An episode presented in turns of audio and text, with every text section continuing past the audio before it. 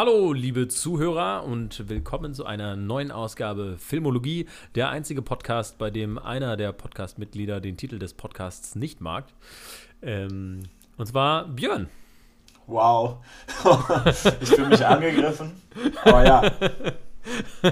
It's a bad title. Ja, falls, ja, Björn ist der Meinung, dass, dass wir noch mehr können als Filmologie. Schlechter Titel. Und äh, ich bin Leo, by the way. Und verantwortlich ähm, für diesen Titel.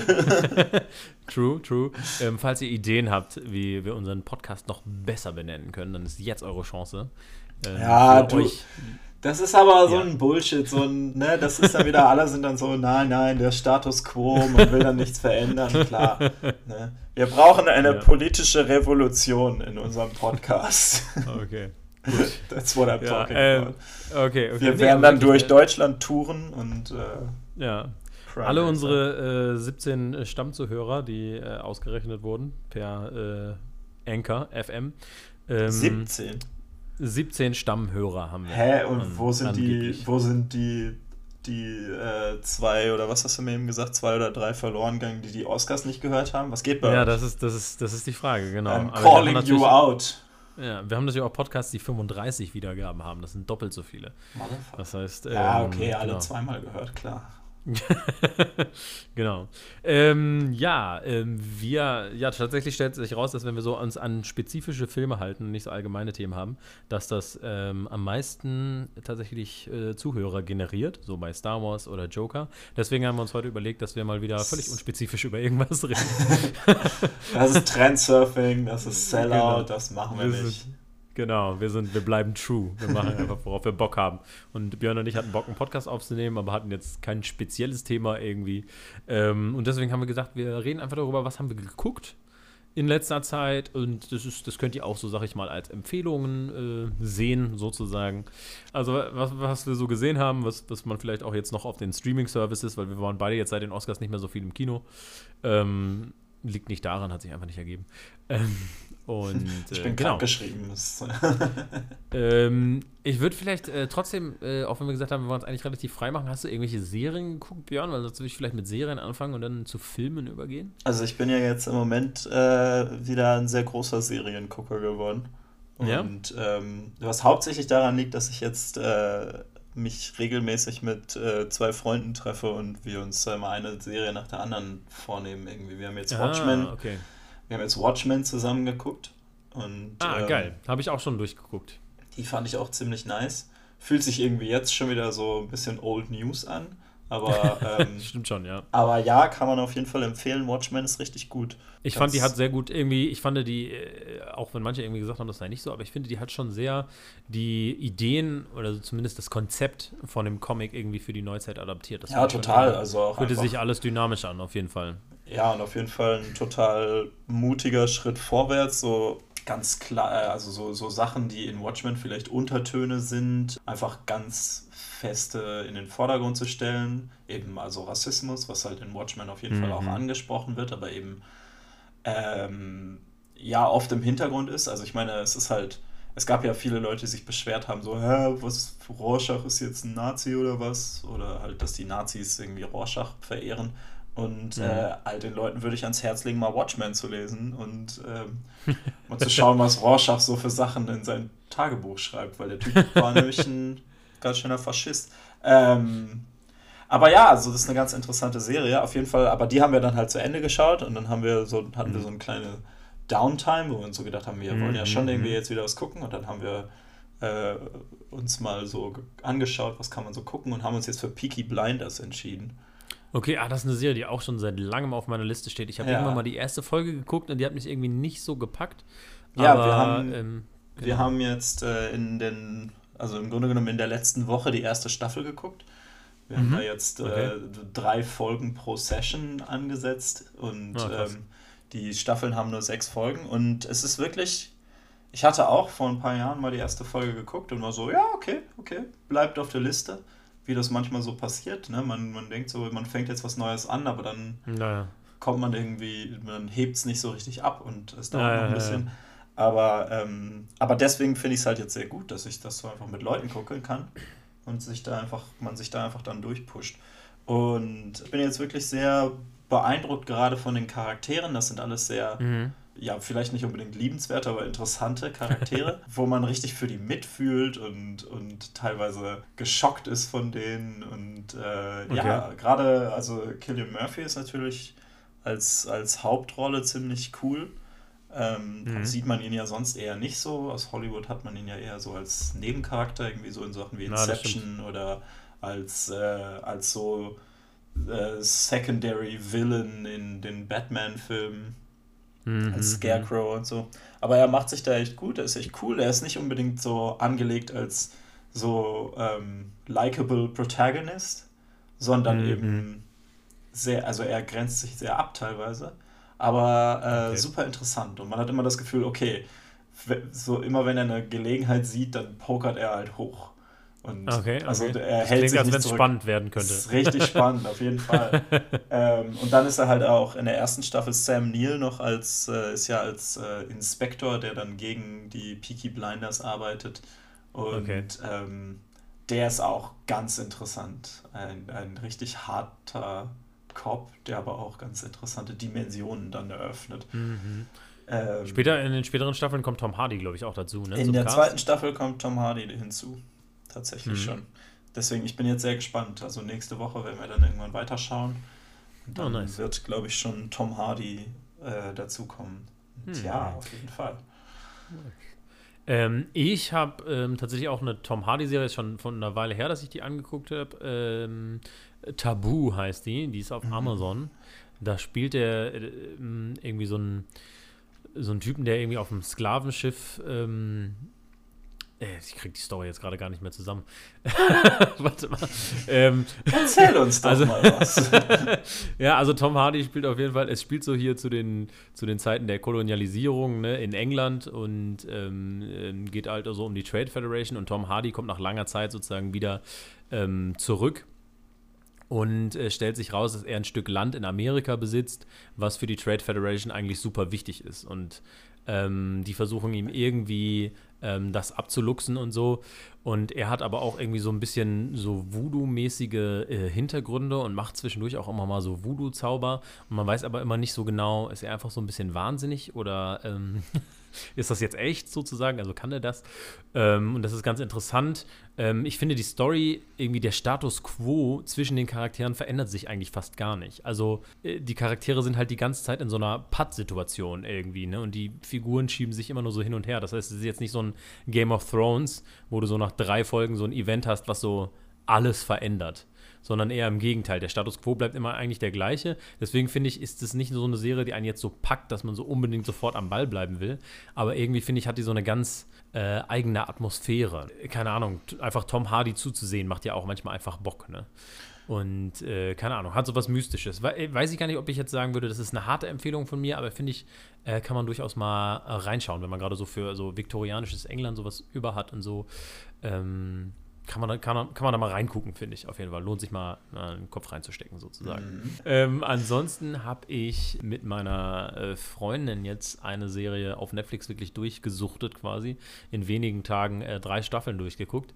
Und Uh. zwar ist das äh, The Dragon Prince auf Netflix. Ah, Das ist genau eine, eine Zeichentrickserie quasi. some of Ähm, that anime Bullshit. Also es ist von den Machern von, von äh, Avatar, The Last Airbender. Mhm. Ähm, also tatsächlich eigentlich eine amerikanische Produktion. Ähm, und es ist halt auch sehr Heavy Fantasy, ne? also mit einem König und Drachen und äh, Moon Shadow Elves und, und ähm, Sonnenelfen und Mondelfen halt und verschiedenen ähm, äh, Magiequellen, die man irgendwie nutzen kann und so, aber die Menschen können die nicht nutzen und deshalb benutzen sie Dark Magic, um sozusagen ähm, Dinge auszubeuten, die eigentlich diese Magie benutzen können und so. Also sehr, ähm, sehr tief so in diesem Fantasy-Ding drin. Aber was ich halt irgendwie besonders fand, also erstmal hat sie diesen Avatar-Charme, finde ich, und auch Legend of Korra. Das, man merkt, dass es dieselben Macher sind, es ist ein ähnlicher Humor, irgendwie ein ähnlicher Charme. Ähm, aber was ich besonders beeindruckend fand, ist, wie woke und progressiv diese Serie ist. Ne? Also es fängt schon damit an, dass die beiden Protagonisten, die Brüder, sind halt Stiefbrüder. So, ne? Der eine ist halt Prinz und der andere ist zwar der große Bruder vom Prinz, aber der große Stiefbruder und äh, nicht der Sohn vom König sozusagen. Das und ist das ist schon aber irgendwie so voll das Märchentrope eigentlich. dass, dass Helden ja. Stiefeltern haben. Ja, ja, okay, das, das kann man vielleicht schon sagen, aber ich finde, es ist meistens ah. immer so mit Stiefeltern, dass dann irgendwie ein Elternteil tot ist oder so. Aber ich finde es ja. selten, dass man wirklich so eine Patchwork-Familie quasi ja, okay. ähm, sieht. Ja, gut, gerade in, in Fantasy ist das ja oft dann sehr mit. Also jetzt bei genau. Game of Thrones eben so mit, mhm. oh ja, Jon Snow ist ein Bastard belastet. Genau, genau. Aber das, das ist halt gar nicht so. Und äh, dann ist halt auch noch, das ist auch eine interracial Familie. Ne? Also der, der König ist, ist ähm, ein Person of Color und die ähm, Frau ist halt weiß. Ne? Und da fängt, und das ist aber alles, das, da wird überhaupt kein Fokus drauf gesetzt, so von der Story. Ne? Also es ist nicht mhm. so, oh, es ist der schwarze König oder so. Oder ähm, dann erzählt halt irgendwie eine Prinzessin so, ja, meine Eltern, und dann sieht man Flashback und es sind halt zwei Frauen. So, ne? Und ähm, das finde ich irgendwie cool. Es gibt einen Charakter, der, der ähm, Gebärdensprache spricht, nur so, ne?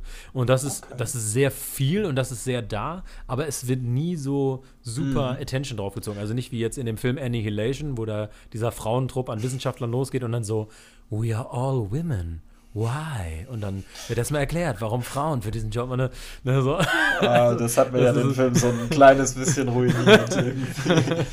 ja, aber so ist das gar nicht, ne? sondern ja. ich finde, das äh, fand ich irgendwie krass, mit was für einer Selbstverständlichkeit der Film so progressiv ist. Also das ist ja was, was ähm, dass ich noch weiß, dass das zu der Zeit von eben Avatar und gerade Legend of Korra sehr, sehr groß diskutiert mhm. wurde von denen. Ne? Ich glaube, die haben dann halt ähm, die haben ja dann am Ende quasi impliziert, also impliziert, dass Korra und Asami äh, in eine Beziehung kommen zusammen. Ich glaube, es war mehr als impliziert, ehrlich gesagt, wenn ich mich richtig erinnere. Aber also es ist auch so am Ende, dass sie dann am Ende halt Händchen haltend irgendwie ins Licht gehen mhm. und so und dann ja. ähm, manche Leute gesagt haben, da hätte mehr sein müssen, ja, ja. da hätte weniger sein müssen oder was auch immer und so fort.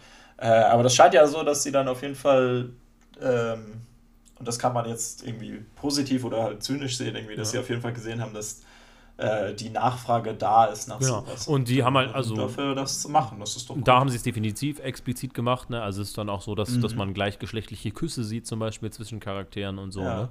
Und ähm, nee, finde ich, find ich sehr stark von der Serie. Das ist jetzt nicht der einzige Grund, warum ich die Serie mag. Ich mag die Serie wirklich wegen der Story. Die hat so ein bisschen so eine Herr der Ringe-mäßige Story, weil es dann so ein verlorenes Drachenei gibt. Und die denken halt eigentlich, das wurde zerstört das und deshalb gibt es der Krieg. Werden. Nee, ja, aber das, das muss halt zum, zur Drachenmutter wieder zurückgebracht werden und die wohnt auf dem Berg. Das heißt, es hat schon so was Herr der Ringe-mäßiges okay. und so. Ähm, also man sieht definitiv die Fantasy-Tropes so, aber das ist ja meistens so bei Fantasy. Eine Fantasy ist ja so ein Genre, mhm. was, was sehr auf, auf so diesen Standardelementen fußt, die dann einfach irgendwie anders remixed werden, sozusagen. Und da habe ich mich gestern noch mit einem Kumpel drüber mhm. unterhalten, weil ich im Moment gerade, also ich höre jetzt gerade wieder das Hörbuch von Herr der mhm. Ringe und ähm, irgendwie bin ich so, merke ich so, also als, als Kind konnte ich so gar nicht genug kriegen von Fantasy. Ich habe mhm. so viele Fantasy-Bücher gelesen und so. Und jetzt im Moment bin ich da gerade so sehr so, ha, irgendwie merkt man schon den Unterschied zwischen so einem Herr der Ringe und ähm, und halt auch so einem Game of Thrones würde ich auch so ziemlich hoch werden, mhm. bis auf mhm. äh, so die paar sehr krassen offensichtlichen Probleme, mhm. aber äh, in, im Sinne von Ambitionen und mhm. irgendwie so. Mhm. Ähm, und dann irgendwie, wenn du das halt vergleichst mit so einem, was weiß ich, so einem ne, 1000 Seiten Buch, wo es dann um nichts geht, aber halt viele Zwerge und Elfen. also, was ich doch merke, dass das, glaube ich, irgendwie sehr viel da ist. Wo ich so das Gefühl habe, dass es dann oft so ist, dass man sich da irgendwie. Also, ich meine, Fantasy ist ja oft eben Escapism. Mhm. Mhm. Und ich habe aber das Gefühl, dass es oft auch für die Autoren dann so ein, eine Flucht aus der Hoffnung irgendwie irgendwas mit irgendwelchen Inhalten zu machen ist. Also, naja, ja, also ich finde, ich finde gerade die Serie, weil die eben so progressiv ist und die halt auch Aber ich so, meine, klar, so viele das, das Themen hat, so ähm, mit Ehrlichkeit und Familie und so. Und das ist natürlich auch, das ist ja so eine Serie, die so, ja, die so beide, die so mehrere Demografien anspricht. Ne? Die soll ja sowohl Erwachsene, aber als auch Kinder sollen damit was anfangen können. Mhm. Das heißt, natürlich sind da manche Sachen so ein bisschen kindischer, aber ich finde, die, die haben dann eine perfekte Balance, sodass du es als, als Erwachsener genauso ähm, mögen kannst und so. Und da muss ich auch sagen, man merkt halt, man merkt halt, dass es auch Leute sind, die haben die Studio Ghibli-Filme gesehen, die haben auch Herr der Ringe gesehen und die remixen die Elemente schön. Du hast wirklich schönes Creature-Design, finde ich. Mhm. Irgendwie. Also manchmal habe ich da wirklich so so Shots gab, wo ich gesagt habe, das sieht wirklich auch einfach fantastisch aus. So, ne? also, der, also die Serie hat mich echt positiv überrascht. Ja, ich dachte erst cool. so, hm, ja, Avatar Rip-Off, die versuchen jetzt nochmal sowas zu machen. Aber finde ich, hat wirklich äh, sehr gute eigene Qualitäten. Ähm, genau. Äh, jetzt kommt eigentlich eine ganz gute Überleitung, wo du gesagt hast, äh, Fantasy und so, wo wir gerade eh dabei das sind. Äh, The Witcher. Da kann ich sogar perfekt überleiten. ah, okay, ich wollte jetzt eigentlich perfekt überleiten in einen von den Filmen, die ich Ach so. habe. Nee, ich wollte noch schnell über The Witcher reden. Hast du The Witcher gesehen? Ja. Die Serie auch? Äh, ich habe die erste Folge geguckt okay. und bin irgendwie dreimal dabei eingeschlafen, weil das für mich eben genau das war, wo ich so gedacht habe, so, oh, okay, mhm. this is nothing. Und irgendwie, ich habe mich so richtig gefühlt wie so ein alter Mann. ah, die Blabla von den Blue Blue Blues sind so okay. Und schmeißen dann irgendwie immer irgendwelche Fantasy-Wörter rein und dann soll ich irgendwie. Ja, also. und das ist dann irgendwie Worldbuilding und. Ähm, Gut, also das, das ist tatsächlich eine valide Kritik, finde ich, an der Serie. Also ich hatte das äh, Glück in Anführungsstrichen, mhm. also ich habe es auch mit meiner Freundin geguckt, die die Bücher gelesen hat, die die Spiele ja. gespielt hat und die sehr, sehr viel Wissen hatte ne, über, über die Welt. Das heißt, wenn ich irgendwas ja. nicht wusste, hat sie es mir halt erklären können. Ne? Und es ist schon so, dass die also, Serie einen nicht abholt. So, ne? Die, die schmeißt ja, halt diese bin, Worte rein, aber ähm, erklärt ja. sie nicht ausreichend, finde ich. Ich bin ja auch mehrfach an den Witcher-Spielen gescheitert tatsächlich. Also ich habe ähm, die ersten beiden wirklich versucht zu spielen und beim ersten ist es mir dann wirklich einfach, hat es mir einfach keinen Spaß gemacht, weil das halt schon ein relativ altes Spiel ist. Und beim zweiten, das fängt so lächerlich an, dass ich irgendwie so gedacht habe, okay, also komm, so nötig habe ich jetzt so eine Power Fantasy gerade echt nicht. Aber das, das, das, das dritte soll ja das Beste sein, Björn. Hast ja die falsche Das dritte soll ja der Hammer sein. Ja, das glaube ich ja auch. Aber ich weiß halt auch noch, dass als die rausgekommen sind, die auch gefeiert wurden mhm. als die, die besten Spiele ever. Und deswegen denke ich mir so, nein, ich glaube, das ist vielleicht einfach nicht für mich. Aber ähm, nee, aber also ich weiß noch, dass das zweite fängt halt an irgendwie. Du bist du, das, das fängt an, du bist irgendwie in so einem Zelt und dann kommt ein Typ rein und ist so, Herr, der König sucht dich. Und dann stellt sich heraus, oh, du lagst die ganze Zeit mit, mit einer nackten Frau im Bett. Und ich so, oh, wow, du bist so männlich und cool. und ich so, oh Oh du, Gott, du willst nein. nichts von diesem toxischen Maskulinitätsbullshit hören, oder? Okay. ja, und das ist, das ist ja eben was, was, glaube ich, im, äh, sagen wir mal, Witcher-Community, glaube ich, auch tatsächlich sehr verbreitet ist. Ich glaube, da gibt es viele Leute, die, die ja anscheinend doch teilweise mhm. sehr äh, gewollt progressive Messages darin einfach aktiv ignorieren und sagen so, nein, mhm der Witcher muss weiß sein und was auch immer, all diesen Scheiß. Ja. Aber, ähm, aber da habe ich mich dann halt ganz, aber ich habe so gedacht, okay, ich gebe der Serie auch die Chance und dann habe ich so gedacht, ja, okay. also es ist, es ist schon schwierig. Es gibt ja auch drei, zum Beispiel drei Storylines in dieser Serie, die zu mhm. unterschiedlichen Zeiten anfangen und dann am Ende zusammenlaufen. Sozusagen, das ja. checkt man auch ah, nicht sofort Dunkirk. und so. genau, so ein bisschen. Ähm, aber ich finde, die macht durchaus Spaß. Also, wenn man einfach mal so ein bisschen Bock äh, tatsächlich auf so Escapism hat. Und ich finde, Henry also Cavill spielt das sehr sympathisch. Und der Song, Mann. Toss a coin to your witcher. Ist großartig. Ja. Ja, war ich bei Spotify sehr überrascht, dass die auf der, der, der auf einmal ständig ja, bei dir Ja, Mann, auf jeden äh, Fall. Ja, ich habe den. Leonardo Steenbock hörte ja, ich habe ich es versucht in verschiedenen äh, Sprachen zu lernen. eine Milliarden äh, Metal-Cover natürlich davon sofort. So the most predictable thing. Ähm, Reichet ich habe halt äh, Hexer. Ich kann es auf mehreren Sprachen jetzt. Ich habe es mal gelernt. Mad. Ich habe äh, hab ja eine Dungeons and Dragons Gruppe und ähm, da musste ich irgendwann ein Witcher-Verbot aussprechen, weil ähm, wir halt einer von meinen Spielern hat halt sehr ähm, sehr cool mehrere Playlists so, so zusammengestellt für so Hintergrundmusik mm -hmm. und so mhm, weiter, mhm. wo er dann immer wählen kann. Das ist richtig cool und so. Aber jedes Mal, wenn ein Song aus dem Witcher-Soundtrack kam, wusste man es halt aus zwei Gründen. Nämlich erstens, weil da immer diese, diese wütenden Frauenchöre drin sind, so.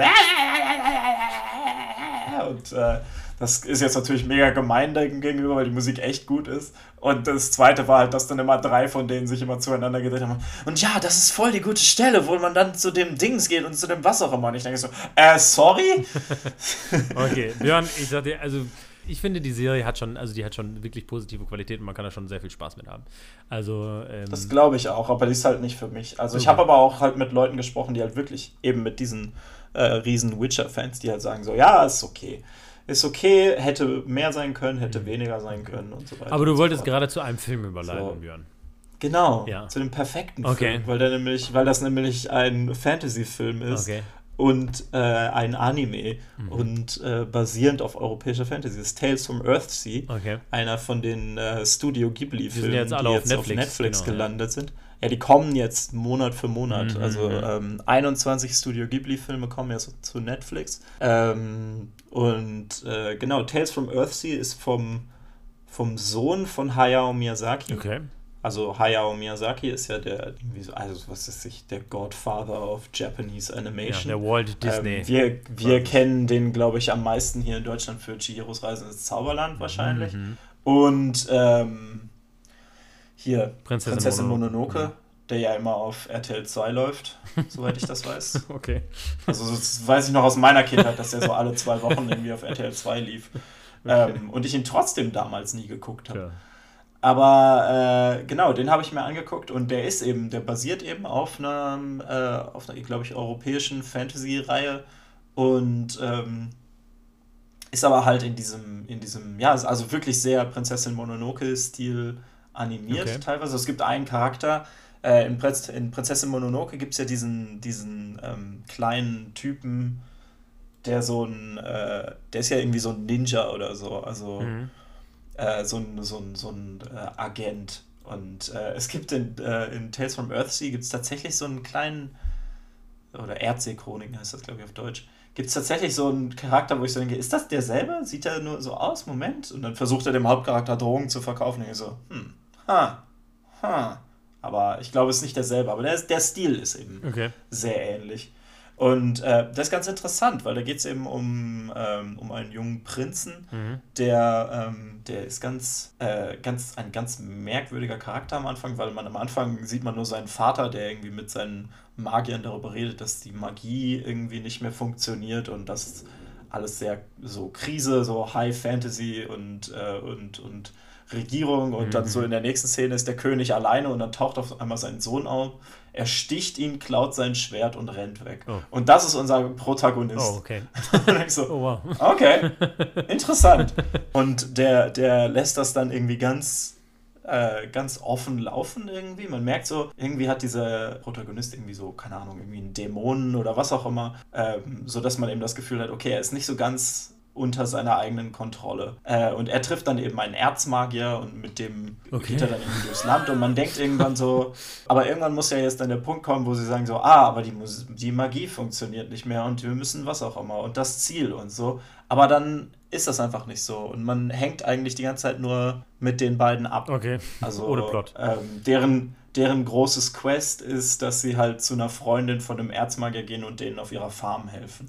Ah, Und es okay. ist nie so, dass es irgendwie, das, also klar, es kommt natürlich nachher auch noch zu Konflikt und so weiter. Es gibt auch einen Antagonisten, aber es ist ein ganz interessanter Film dafür, dass es nie so ist, dass man eben sagt, so, du musst jetzt, also der, ist ein, Mhm. der Hauptcharakter kriegt eigentlich nie so das große Quest aufgetragen, Mhm, was okay. halt eben so ein Fantasy-Trope ist. Ja, und das ist ja. ganz interessant und das gibt dem Film irgendwie sehr viel Raum, mehr über, ja, über irgendwie die Balance zwischen Mensch und Natur zu reden und sowas äh, halt ja Mhm, oft mhm. eben Studio Ghibli-Themen sind. Okay. Ganz interessanter Film, kann ich, Okay. kann ich empfehlen auf Ein Netflix. Fantasy-Film ohne richtigen Plot, habe ich jetzt verstanden. Ja, also der hat natürlich schon Plot. Der Once Upon a Time in Hollywood unter den Studio Ghibli-Filmen. Ja, es hat ein bisschen, also es hat eben ein bisschen was von so einem Hangout-Film. Ja, ja, okay. Ähm, und der andere Studio Ghibli-Film, den ich dann auch noch geguckt habe, den ich auch vorher nie gesehen hatte, war Porco Rosso. Mhm, den habe ich auch noch nicht gesehen. Das ist ja echt das Schöne an diesen Dingern. Ne? Die kommen ja manchmal mit so Ideen um die Ecke, die man einfach nicht erwarten würde. Ne? Porco Rosso ist so in Europa angesiedelt, äh, am Mittelmeer zwischen dem, also zwischen den beiden Weltkriegen. In Mhm. einer bisschen hypothetischen Welt, in der alle irgendwie in Wasserflugzeugen rumfliegen und, und es irgendwie Luftpiraten gibt und so weiter und so Mhm. fort. Und Porco Rosso ist halt ein Schwein, einfach so, ohne Erklärung. Alle anderen sind Menschen. Ähm, und er hat halt, und er ist halt ein äh, Kopfgeldjäger letzten Endes. Oh, okay. Ähm, und das ist halt auch so ein Film, wo ich so gedacht habe, ha, ganz interessant, weil halt, es gibt dann halt auch irgendwann so eine Szene, wo, wo er einfach so, so ultra sexistisch ist und ich so, okay, es waren die 90er, that's, that's weird, aber okay, I guess und so. Aber dann stellt sich heraus, das ist irgendwie so der ganze, der, also so ein bisschen der Plot von diesem Film ist, dass, Okay. ähm, dass er so ein bisschen lernen muss, die Frauen in seinem Leben auf einem selben Level zu sehen wie er. Und ich denke so, okay. was für ein wildes Konzept, aber es funktioniert mega gut. Das ist super interessant, super schöner Film und das ist ja auch eine von, das ist ein Hayao Miyazaki-Film und ähm, Ähm, kann Also ich jetzt, ich habe überlegt, das ist die perfekte Folge, um ständig irgendwelche absurden Segways zu finden. Aber Ja, wo du gerade äh, über, über, über, Schweine über flugfähige ähm, Dinge redest und äh, über Frauen auf einem Level, ist mir gerade eingefallen, dass ich Mhm. doch nach den Oscars noch im Kino war, und zwar in Birds of Prey. Oder Oh, äh, wie der ja. Untertitel ist, And the Fantabulous Emancipation of One Harley Quinn. Oder wie sie es auf Deutsch geändert haben, einfach nur The Emancipation of Harley Quinn. Weil Ja, das Schlimme ist ja, dass sie den Titel jetzt nochmal verändert haben. Ne? Harley Quinn and the Birds of Prey. Oh wow, Jesus. Falls sie sich gedacht haben, ja, auf jeden Fall liegt es am Titel, dass dieser Film anscheinend nicht so, Aber äh, nicht so der- gut ist, wie sie wollen. Ich hatte richtig Bock. Also ich finde, der Film hat richtig Spaß gemacht. Ich, also Ja, ne? mainly wegen der Action. Also ich fand die Action hat echt richtig Laune gebracht und war richtig gut choreografiert auch. Da ist ja Chad Stahelski wohl dazu geholt worden, also Mhm. von, von John Wick, der Regisseur, der da ähm, ein bisschen nachgeholfen haben soll. Aber man sieht Stunt-Choreografie eben gemacht hat, ja. äh, positiv auf jeden Fall. Ähm, also der Ja. Bock, also der ist jetzt nicht, der bewegt einen jetzt nicht irgendwie so groß oder so, aber das ist einfach so ein richtiger Fun Ride, sag ich mal, und, und man wird da zugeballert mit geilen Mhm. visuellen ähm, Sachen und, und Stunt-Choreografie und die Charaktere sind sympathisch alle und ich hatte einfach richtig, ich hatte richtig Spaß. Also gerade bei dem, bei dem Film habe ich so bei der Action oft gedacht, so teilweise ist das wirklich von den ganzen DC-Filmen, ist es teilweise, würde ich so sagen, Top-Shelf. So einige der Action-Szenen in dem sind für mich die besten Action-Szenen in DC. Auf jeden Fall, auf jeden Fall. Wirklich fantastische Ich hatte Action, auch tierisch Spaß mit dem Film. Ich hatte, ich war tatsächlich mit einer Freundin da drin, die nachher gesagt hat, so, also die hatte wirklich, die hatte so richtig, richtig Spaß. Der hat das richtig gefallen, so diese ganze, so ein bisschen Misfit-Angle und äh, klar ist er so ein bisschen, also subtil ist der Film nicht, ne? Auf keinen Fall, auf Auch- keinen Fall. Auch in seiner, seiner Female Empowerment Message ist er Ja. nicht gerade subtil, aber ähm, ich glaube, das hat halt, für sie hat das voll gut funktioniert. Also das ich hat ihr nochmal richtig Spaß gemacht muss dabei. tatsächlich sagen, dass ich glaube sogar, dass der Film, ich finde, der hat ja sowas Deadpool-ähnliches, ne? weil er so eine Ja, Narration auf jeden hat. Fall. Auf und, jeden äh, Fall. Aber ich weiß nicht, ob ich jetzt völlig bescheuert bin, aber ich glaube, er hat mir besser gefallen als der erste Deadpool, ehrlich gesagt. Also, Finde ich. äh, Hot Take, Hot der- Take, aber Ähm, ich bin da ein bisschen vorsichtig, weil ich immer merke, dass ich, wenn ich. Also es gibt so ein paar Sachen, wenn ich die nicht gerade gucke, dann unterschätze ich die. Aber ja, Birds of Prey, ich finde, der, der wirft halt wirklich sehr viel so an die Wand und nicht alles bleibt hängen. Mhm. Aber generell fand ich auch. Also es ist ein richtiger Fun Ride. Gerade also. Harley Quinn. Harley Quinn finde ich halt richtig gut. ich finde. Ewan McGregor auch großartig. Er hat so Ewan viel Spaß McGregor macht sehr viel Spaß. ähm, Mary Elizabeth Winstead als Huntress ist für mich auf jeden Fall das Highlight. Ich mag sie einfach super gerne in allem, äh, was sie macht. Ja, die ist ja sowieso, bin ich äh, ein riesen Fan von ihr, aber in dem ist sie halt einfach auch so witzig. Wo wir Ähm, gerade ähm, über Frauen und Tiere reden. Ja. Okay, du hast noch einen, weil ich hatte jetzt gerade, ich war so, ich war ready. Ich habe auch noch einen zum Fliegen. Ach so. Aber, Okay. Also ich hatte, Nein, sag mal. ähm, ich habe Horse Girl geguckt. Es ist Ah. ein Netflix Original. Ja, meine Äh. beiden waren besser. Es, es tut Aber gut. Es tut mir leid, es tut mir leid. Genau. Ähm, und zwar ist der ähm, tatsächlich das Drehbuch ist von Alison Brie und äh, sie spielt auch die Hauptrolle. Also Alison Brie kennt man vielleicht von äh, Glow, heißt die Serie, genau, die, die Wrestling-Serie über, über Frauen-Wrestling, die auch sehr gut ist, muss man sagen. Ähm, ich lerne sie gerade in Community. Genau, Community, Ich stimmt, da hat sie natürlich auch eine in Rolle. Folge Community gucke. Und äh, Horse Girl ist irgendwie ein ganz interessanter Film, weil ähm, man guckt sich den Trailer an und man denkt, es ist ein Film, wo jemand von Aliens entführt wird und keiner der Person das glaubt, sozusagen. Ne? Okay. Und die, sie hat so, Aber sie sieht so Alien. Wirklich wird sie von Pferden entführt. Nein, nein, tatsächlich nicht. Ich finde den Titel jetzt auch nicht so super passend. Aber, aber äh, Das ist halt tatsächlich. wirklich witzig, weil wenn ich Horse Girl höre, denke ich halt an spezifische, äh, einen spezifischen Typ. Ne? Ja, ähm, genau, ja. ähm, aber tatsächlich äh, geht es tatsächlich gar nicht darum, dass ihr etwas wirklich passiert und keiner glaubt ihr das und eigentlich hat sie recht, sondern dass ihr etwas eigentlich nicht passiert und sie glaubt das aber. Und hat eigentlich Unrecht. Also es geht sozusagen okay. eigentlich um Spoiler. jemanden, der, äh, nein, das äh, ist ja relativ schnell klar, auch im Film. okay. ähm, aber äh, es, es, zeigt letztendlich so einen Weg äh, von jemandem, der dessen Depression sich so in so eine Psychose äh, transformiert irgendwie. Ne? Vielleicht konnte ich da als Psychologe auch ein bisschen mehr noch mit anfangen als andere. Ich habe so in den Letterbox-Reviews zum Beispiel gesehen, dass manche gesagt haben, so der Film wusste nicht, was er sein will. Und ich dachte so, eigentlich war der Film relativ klar genau das. Ähm, aber ähm, außerdem für mich extrem befriedigend. Ich hätte da drin baden können. Ähm, psychiatrisches Personal, was einfach authentisch und vernünftig ist und realistisch und äh, die weder äh, verrück selber verrückt sind oder inkompetent, aber auch jetzt keine ähm, unorthodoxen Wunderheiler oder so, sondern einfach die, also da, da, kommt zwischendurch ein Psychologe vor. Ich glaube, er ist sogar eigentlich ähm, Sozialarbeiter, was dann nicht ganz passen würde. Aber der wirklich Sätze gesagt hat, die ich eins zu eins zu meinen Patienten sage. Also die hätte ich wirklich, hätte so Copy und Paste aus meinen Gesprächen. Und das hat mich so richtig befriedigt, mal so kompetentes psychiatrisches Personal äh, zu sehen. Vielleicht hat das den Film auch nochmal aufgewertet für mich. Aber fand ich irgendwie, also dauert auch nicht so super lang der Film. Ähm, Finde ich so zwischendurch kann man sich mal an. Der ist auf jeden Fall creepy so, ne? weil natürlich ist irgendwie so abzudrehen, äh, so in den Wahn zu verfallen, ist natürlich mega creepy. Aber irgendwie, ich fand ihn super interessant. Also finde ich, ist auf jeden Fall, wenn man mal so ein bisschen Zeit über hat und nicht so weiß, was man will, ähm, finde ich, kann man Horse Girl auf jeden Fall mal eine Chance geben. Genau. Äh, oder man kann Eddie the Eagle. Ah, okay, okay, okay. Bessere, bessere Überleitung von Birds of Prey. Passt aber immer noch wegen Horse Girl und jetzt Eagle Eddie. Ja. Ähm, das fand ich ja ganz interessant. Also, das ist ja ein Film, als der rausgekommen ist, habe ich den nicht geguckt. Aber mhm. ich habe da mal, ich weiß noch, ich habe mal mit meiner Mutter darüber geredet. Weil meine Mutter, also meine Eltern generell, haben eigentlich irgendwie immer, wenn das läuft, haben die immer äh, Skispringen am Fernsehen laufen. Und ich sitze dann immer so und denke da so, ja, also ich verstehe irgendwie so den Reiz davon. Also auf jeden Fall mehr als andere Wintersportarten. ich bin so, großer also Curling-Fan geworden irgendwann. Ich dachte immer, das wäre dämlich, aber das macht sehr viel Spaß. Es geht ja immer, für mich geht es halt auch ums Zugucken. Ne? Ja. So, und bei, beim Skispringen kann ich es einigermaßen verstehen. Es ist halt auf der einen Seite, es ist halt sehr, äh, wiederholt sich immer wieder. Ne? Auf der, anderen halt Seite können halt, auf der anderen Seite können halt Leute auf die Fresse fallen. Und ähm, das ist natürlich schon ein bisschen der, der, ne? Ist ja, das ist der, die, die, der, der Punkt davon. Ja, ja. Auf jeden Fall. Das äh, wissen wir ja alle, genau.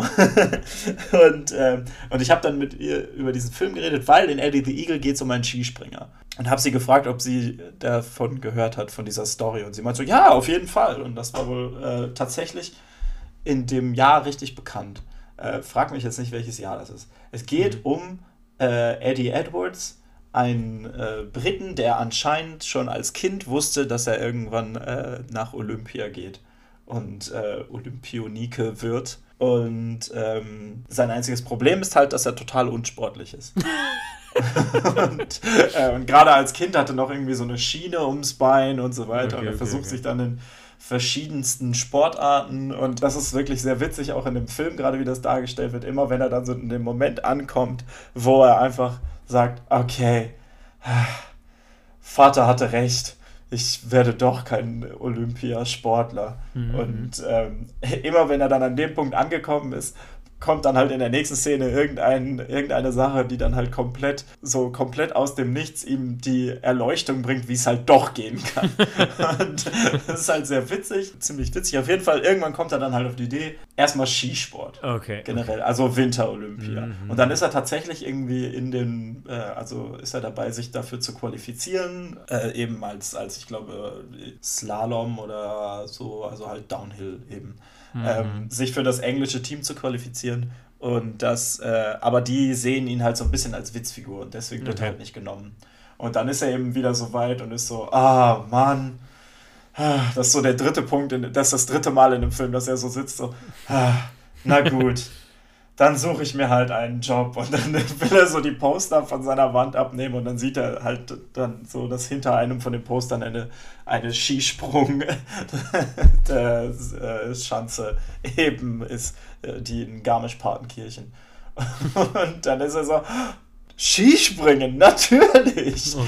Äh, dann stellt sich eben heraus, dass, äh, dass Großbritannien seit Jahren kein Skisprungteam gehabt hat. Mhm, mhm ähm, weil der beste Skispringer es halt irgendwie 28 Meter weit geschafft hat.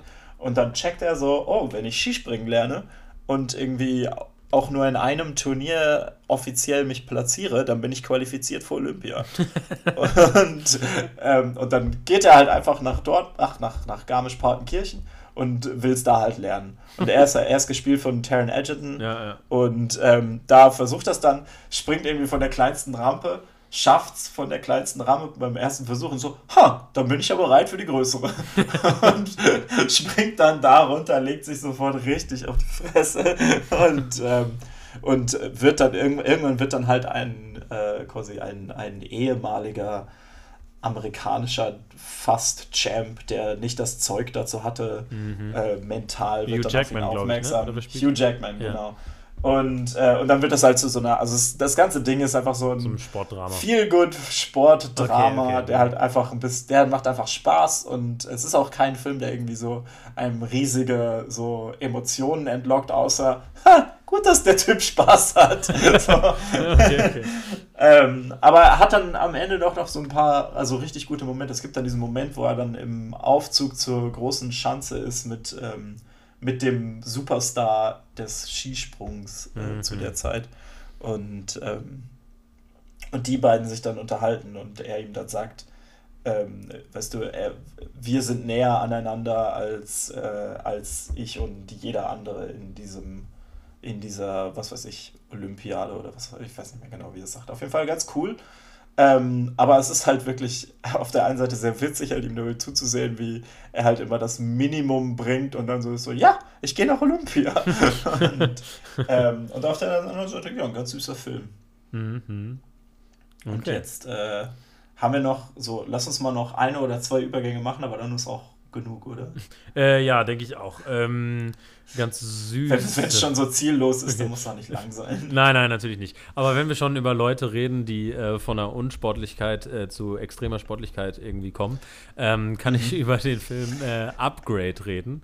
Ähm, Da geht es nämlich um ein, das ist, Der beste Venom-Film. Genau, aus hast du ihn Jahr, gesehen? Venom rausgekommen ist, ne? Nee, habe ich nicht, aber ich Ja. habe das sehr oft Ähm, gehört. sehr empfehlenswert. Also es geht quasi um einen Typen, der ähm, wie und warum, äh, erzähle ich jetzt nicht unbedingt, aber querschnittsgelähmt äh, wird. Mhm. Und ähm, dann wird ihm ein Computerchip, das ist eine inoffizielle OP tatsächlich, eingepflanzt und äh, der sozusagen ähm, das überbrücken soll, sozusagen diesen, diesen Bruch, damit, sein Körper, damit er seinen Körper wieder bewegen kann. Und ähm, das funktioniert auch, aber nach kurzer Zeit merkt er, dass dieser Computerchip ähm, auch ein eigenes Bewusstsein hat, mehr oder weniger, und mit ihm kommuniziert auch. Ähm, und er ähm, geht dann mit diesem Computerchip einen Deal ein, weil er halt so ein paar offene Rechnungen hat und versucht, die halt zu begleichen, sozusagen. Ähm, und es ist so ein bisschen äh, so ein, so ein Indie-Film. Äh, ähm, das ist von dem äh, Drehbuchautor von der Saw-Reihe, von den ersten drei Saw-Filmen. Und Insidious hat er auch geschrieben. Regisseur von Invisible Man, der jetzt bald Genau, genau, der auch ganz gut sein soll. Erste Reviews habe ich gehört. Ähm, Mhm. Und Upgrade macht irgendwie sehr viel Spaß. Also es ist auch so ein sehr, sehr kurzer Film, auch kurzweilig, irgendwie 90 Minuten dauert der. Und halt äh, Science Fiction, also spielt in der ähm, ja, mittelfristigen Zukunft, sag ich mal. Und ähm, nee, der macht auf jeden Fall Bock, weil ich finde, die Kamera ist sehr dynamisch. Es wird halt viel gekämpft auch in dem Film und ich finde, die Kämpfe sehen irgendwie super cool aus, weil äh, ich Ah. finde, das schauspielerisch und auch mit der Kamera super gut gemacht ist, ähm, weil er hat halt zwei Möglichkeiten. Er hat entweder die Möglichkeit, dass er sozusagen seinen Körper eigenständig steuern kann, ne? oder er sagt dem Computerchip, übernimm du. So. Mhm. Und dann bewegt er sich halt auch wie eine Maschine sozusagen, ne? Und, und kämpft natürlich auch so krass, als wäre er eine Maschine. Also, Und das macht unfassbar Okay. Spaß dabei, äh, Spaß dabei zuzuschauen irgendwie. Und ich finde, der hat so eine eigene Atmosphäre und der macht einfach Bock. Der ist zwischendurch hat er immer so, so Momente, die so hyper-violent sind oder so, wo halt irgendwie äh, jemand so richtig irgendwie das Gesicht durchgeschnitten wird oder so, wo du denkst, so, wow! So, so Momente, wie du im ersten Raid-Film manchmal halt auch so hast, wo du denkst, so, oh shit! So, ähm, und äh, nee, der macht aber richtig Spaß und ist tatsächlich der bessere Venom-Film, auf jeden Fall, ne? weil es ja, also man, die Parallelen sind einfach ne, nicht, nicht von der Hand zu weisen. Also erstmal, ähm, Ja, ich lese gerade, ich lese gerade ein paar Venom Comics und dieser Moment, wo du sagst, er kann halt sagen, dass der Chip übernehmen soll und dann mhm. ähm, macht er das für ihn. Das ist halt so originale Sachen, die halt genau. in Venom und äh, der Hauptdarsteller Logan Marshall Green, der wurde ja auch schon manchmal so äh, neckischerweise ähm, als äh, The Poor Man's Tom Hardy bezeichnet und so. Also die haben auch, sag ich mal, so eine äußerliche äh, Ähnlichkeit. Also auch vor, vor aber, Upgrade schon. Aber was ist denn, was ist denn die Hummer-Situation in diesem Film? Die was? Die Hummer also die beste Szene aus Venom ist ja, wie wir alle wissen, wenn Tom Hardy sich in ein, äh, in ein Aquarium im Restaurant schwingt und einfach, äh, um sich abzukühlen und dann einfach in Hummer reinbeißt. das ist einfach, das ist, das ist der einzige Grund, warum ich mich auf mehr Venom freue, ja, weil er einfach so wild ist. Ich weiß nicht so genau. Also Upgrade ist definitiv die etwas ernstere Version davon. Ich mochte auch das Ende sehr gerne, ohne was vorwegzunehmen. Mhm. Ähm, aber wer Bock hat auf so einen äh, Cyberpunk-mäßigen Sci-Fi-Action-Romp, kurzweilig, Bock mit Gekloppe, aber auch irgendwie, ähm, wo man voll dabei ist, auf jeden Fall sehr, sehr zu empfehlen. Ich habe ihn bei Sky geguckt jetzt, aber ähm, genau, sehr zu empfehlen. Upgrade. Genau. Wenn er nicht auf Sky wäre, dann würde ich ihn gucken, aber ich habe leider nur Sky-Fernsehen. Oh, ich hätte mit Sky, Sky hätte ich eine Überleitung auch machen können, ne? Eddie the Eagle, ah, ist ja auch egal. okay, genau. Äh, ich hätte noch Automatisierung. Automatisierung. Ja, okay. Boom. Haha, letztes. Ja. Perfekt. Also, manche Leute automatisieren ihre Kampffähigkeiten, um Rache zu nehmen. Andere mhm. Leute automatisieren ihre Factories. Äh, American Factory. ähm. Sehr gut, ich, ich, mag das, mir gefällt das. das okay, ist ein gutes Spiel auf jeden ja. Fall. Das mhm. funktioniert echt gut. Ja. Ähm, genau, das ist die, die Dokumentation, die die Oscars gewonnen hat. Mhm. Ich muss ja sagen, ich gucke nicht viele Dokumentationen. Mhm. Ähm, und gerade dabei habe ich auch wieder gemerkt, so warum ich das irgendwie nicht tue. Ähm, okay. Aber es ist sehr interessant. Also die Story ist halt eigentlich, dass es, ähm, es ist eine, eine äh, Autoglasfabrik die da im Mittelpunkt stehen, in Ohio, glaube ich. Mhm, mhm, ähm, auf jeden Fall halt in Amerika, die, ähm, die ursprünglich General Motors war und dann aber, ähm, dann aber stillgelegt wird. Mhm. Und dann, ähm, um dann aber ein paar Jahre später von, ähm, von chinesischen Investoren aufgekauft zu werden mhm, mhm und mhm. wieder aktiviert zu werden. Okay. Weil die mhm. chinesischen Investoren eben in den amerikanischen Markt vordringen wollen. Und es ist schon mal alleine deswegen eine sehr interessante Story, weil man eben viel diesen, diesen Kulturclash hat, der dann, was dann teilweise eben zu sehr interessanten Momenten führt. Man sieht eben diese diese Fabrikkultur in den beiden verschiedenen, äh, also in den beiden Ländern. Mhm, mhm. ähm, das, das Ding ist halt, am Anfang hatte ich so das Gefühl, okay, dieser Film ist so ein bisschen so, hey, lass uns mal äh, chinesischen Investoren dabei zugucken, wie sie irgendwie harte Stereotypen über die faulen Amerikaner haben. Und dann lass uns zugucken, wie die, die amerikanischen äh, Arbeiter viel weniger harte Stereotypen über die Chinesen haben. Wo ich alleine schon so das Gefühl gehabt so, hab, hab so, da haben die geschnitten. Seid doch ehrlich. Seid doch ehrlich. Ähm, da wurde doch wahrscheinlich, also nicht, nicht, dass ich das irgendwie allen vorwerfen möchte, aber so ohne Scheiß, da haben die garantiert um ein bisschen so saftigen mhm. Rassismus herumgeschnitten. Okay. Ähm, da bin ich mir 100% sicher. Ähm, und da war ich so ein bisschen so, ja, okay, das ist ganz interessant, aber irgendwie so, äh. Mhm, mhm, ähm, dann kommt es halt zu dem Punkt, wo, ähm, wo in der amerikanischen Fabrik dann eben äh, überlegt wird, ob man einer Union beitritt. Und dann wird der Film sehr interessant, okay. wenn man dann eben merkt, ähm, wie das eigentlich ist, wenn in Amerika eben das Gespräch ist, hey, was, wenn wir eine Gewerkschaft hätten? Was teilweise echt also teilweise echt krass ist. Also, und da siehst du dann eben, dass da, da siehst du dann alleine schon eben, wie, was für eine Industrie das ist in Amerika. Äh, so ja. dieses Anti-Union-Zeug. also die, die haben dann halt mhm. irgendwie so, so, ähm, so Typen, die sie halt für Millionen eben einfliegen, die dann eben den, den Arbeitern erklären sollten, warum es keine gute Idee ist, in einer Union zu sein. Ähm, ja, ja, oh Gott. Und da siehst du nachher so, oh, das, ja. ist, das, das wird einem dann nachher so erklärt, das ist eine Millionen-Dollar-Industrie. Ähm, einfach nur Leuten zu erklären, dass Unions nicht gut für sie sind. Obwohl das natürlich gelogen ist. Ne? Ähm, auf der anderen Seite siehst du halt irgendwie so die Union-Leute, die sagen, Leute, wir haben mittlerweile so viel Übung darin, mit Fabriken und mit Konzernen zusammenzuarbeiten, um, das, um die Arbeit sicher und fair zu machen und trotzdem noch mhm. profitabel. Und ja, mhm. ne, das ist schon ziemlich krass. Ähm, okay, und dann okay. kommt dann aber halt noch so irgendwie, und das ist eben auch das, wo ich so denke, so, es ist halt, es spielt halt in so ein Stereotyp rein. Ähm, mhm. Dass du dann halt irgendwie so diesen, einen von diesen chinesischen Vorarbeitern hast, die dann da halt sind, der dann so, so sagt so, ja, äh, der spricht dann so mit der Kamera und ist so, ja, und äh, hier, dieser Typ zeigt, ihm, zeigt dann so ein, sein Handy mit einem Selfie von ihm und so einem Arbeiter. Ich mag ihn total gerne, wir haben uns jetzt auch schon öfter nach der Arbeit getroffen. Ähm, der hat ein bisschen äh, so Union Paperwork verteilt. Ja, den werden wir nächste Woche hier nicht mehr sehen. Ich so, fuck, Alter. so, vor allem so, ja. das hast du gerade in der Kamera gesagt. Was geht bei dir? ähm, okay, okay. Das ist schon ziemlich heftig. Aber ähm, okay. deswegen jetzt halt der, der, der, warum der, der, ähm, der Segway so perfekt war, eigentlich, mhm. ist, dass dann eben, wenn die ganze Story halt zu Ende ist, äh, dass dann so im, in einem Epilog man nur sieht, wie der chinesische CEO durch die Fabrik geht und von seinem Typen, von seinem Vorarbeiter erklärt kriegt, wo sie überall wie viele Stellen jetzt weggekürzt haben, weil sie jetzt Roboterarme haben. Und das ist der Moment, wo du denkst so, wow, okay. dieser ganze Kampf um die Union war eigentlich worthless, weil die jetzt eh alle gefeuert werden. So. Oh, wow. Okay, das ist äh, Spoiler, aber ja, ähm, aber, aber äh, gut, also ein ganz interessanter Film. Der hat aber auch äh, ein bisschen so Kritik gekriegt von, ich glaube, Lulu Wang mhm. war da ganz mhm. vorne mit dabei, weil die eben sagt, mhm. dass dieser Film da teilweise eine sehr eingeschränkte Perspektive gerade eben auch auf die, äh, auf die Chinesen hat. Mhm. Ähm, und ich habe das auch gefühlt, aber es macht den Film nicht weniger interessant. Ähm, mhm. Ist okay, auf Netflix, okay. wie viele von diesen ganzen. Ja. Also wer, wer dieses ja. Jahr den Oscars gefolgt hat.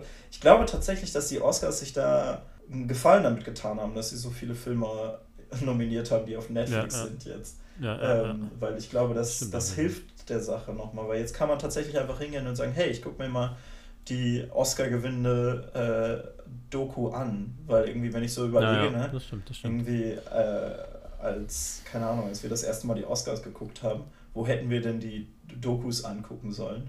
Ja, ja, ja, das ging eigentlich gar nicht. Ja. Aber ähm, Björn, wo du gerade redest von, von äh, amerikanischen Sachen, die von Asiaten übernommen werden, ja. habe ich gerade an asiatische Sachen gedacht, die von, von Amerikanern übernommen werden. Okay. Und zwar habe ich vor kurzem in einem relativ kurzen Abstand äh, sowohl Zodiac von David Fincher als auch Memories of Murder ähm, von yes. äh, bon, Bong Joon-ho oh, geguckt. Genau. Jetzt ist aber natürlich bitter, weil ich da natürlich sofort den perfekten Segway von Memories of Murder wieder habe. Aber irgendwann muss ja auch mal Schluss sein. Aber okay. Genau. Erzähl uns ähm, was zu Memories of ähm, Murder.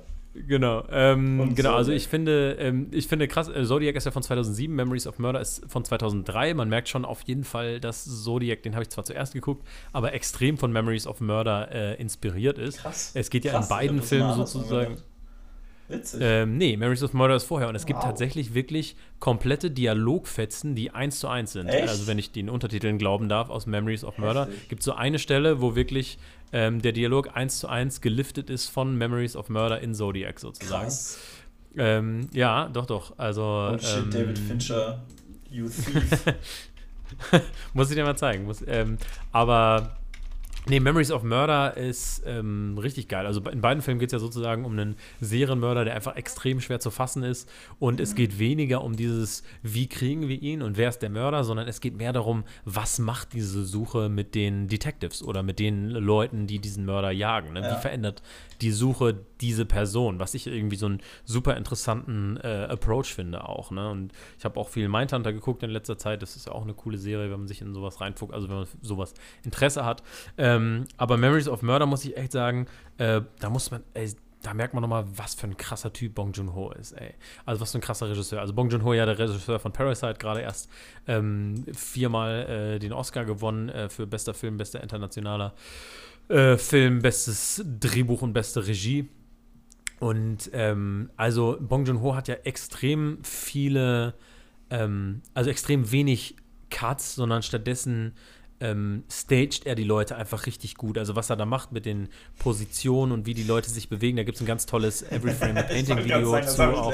Ähm, Ähm, das ist, also das ist wirklich absolut großartig, ne? Und ähm, dieser Film ist einfach richtig spannend und äh, ich dachte, ich hätte das Ende gespoilert äh, bekommen vorher. Hatte ich auch so mehr oder weniger. Und dann habe ich am Anfang so die ersten, erste halbe Stunde habe ich gedacht, ja scheiße, ich weiß ja schon, wie der ausgeht. Deshalb packt mich der Film jetzt nicht so, dachte ich erst. Aber dann bin ich so reingesogen worden und es ging gar nicht um das, wo kommen wir hin, sondern um das, wie kommen wir dahin. Ne? Ja. Und ähm, das fand ich irgendwie total, total geil. Also wenn, wenn man so auf düstere Thriller steht oder so oder auf so Serienmörderfilme, finde ich, ist Memories of Murder wirklich ein absolutes Muss, sich den auch anzugucken. Also da muss ich, also Bong Joon-ho, je mehr ich von dem sehe, desto begeisterter bin ich von dem Typen. Der ist einfach ein absoluter, absolut genial. Ich würde noch mehr über den Film reden, aber jetzt äh, sind wir schon so weit vorangeschritten in der Zeit. Vielleicht hätte ich, aber man muss, ja, man muss ja so weitermachen, wie die Segways laufen. Ja, ne, Memories of the Sword. Den Film, über den man am Memories of the Sword. Genau, von amazing. Memories of Murder zu Memories of the Sword. Koreanisch. Auch sehr gut, ja. Macht, macht Lieblingsfilme, ja. äh, irgendwie super melodramatisch, sehr trashig fast schon, aber ja, eigentlich ja. nicht, aber irgendwie auch yeah. doch. aber äh, I love it. Ich habe genau. ihn jetzt mit drei verschiedenen Untertitelspuren gesehen. Es wird nur verwirrender. ähm, großartiger Film, kann ich okay. empfehlen. Ich glaube, im Südkorea-Podcast haben wir auch darüber genau, geredet. Ja, I love it. Der Südkorea-Podcast hat seit Parasite ein paar mehr Views bekommen. also Leute, richtig ähm, so. wenn ihr euch für Südkorea interessiert, ich bin da ja auch aus. mega happy. Dass wir ich habe ähm, wieder. Parasite tatsächlich auch seit den Oscars nochmal geguckt, weil der einfach so geil ist. Oh, sehr geil. Wir haben uns ja beide die Limited äh, Blu-ray ja, gekauft. Ja, genau. Kommt ja Aber die ist ja noch jetzt. nicht raus. Äh, nächste Woche, glaube ich, kommt sie dann. Müsste sie in unserem Briefkästen yes. sein. Ich meine so 5. März yes. hieß es oder 6. März. Hast du gesehen, dass es einfach keine, keine ordentliche Blu-ray für The Farewell gibt? Nee, ja, also halt nur so dieses Standard. Ein Verbrechen. Ein Verbrechen gegen ist schon, Kino. Ist schon traurig. Ein Kinoverbrechen, ich genau. sag's euch. ähm. So, ja. Ähm, von mir äh, aus wäre es das für unsere Was haben wir gesehen? Filmempfehlung-Folge. Äh, ja, das ist jetzt doch ähm, länger geworden. Ups. Ist doch länger geworden, ja. Das ist Aber das Problem, wenn man die Themen so frei wählt. Äh, ich finde das, äh, falls, falls wir nochmal so eine Episode machen, finde ich das ein gutes Spiel. Einfach so zu gehen, wie die Segways uns tragen.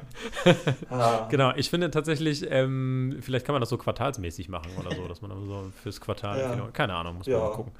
Ähm, genau. Ja, dann ähm, äh, vielen Dank, liebe Zuhörer. Schickt uns äh, Ideen für andere Themen oder andere Titel, die unser Podcast haben soll. Ja. Äh, also Namen. Also, also der Podcast wird umbenannt. Es geht nur noch darum, worin. Das muss ich jetzt, sage ich okay. jetzt so, sonst gibt es nichts. okay, okay. Und wenn es okay. Filmologie mit Ausrufezeichen wird. Es hat auch was, hat auch was, muss ich Nein! Sagen. okay, alles klar, vielen Dank fürs Zuhören. Ab ins Kino oder vor die Couch. Ciao. Ciao.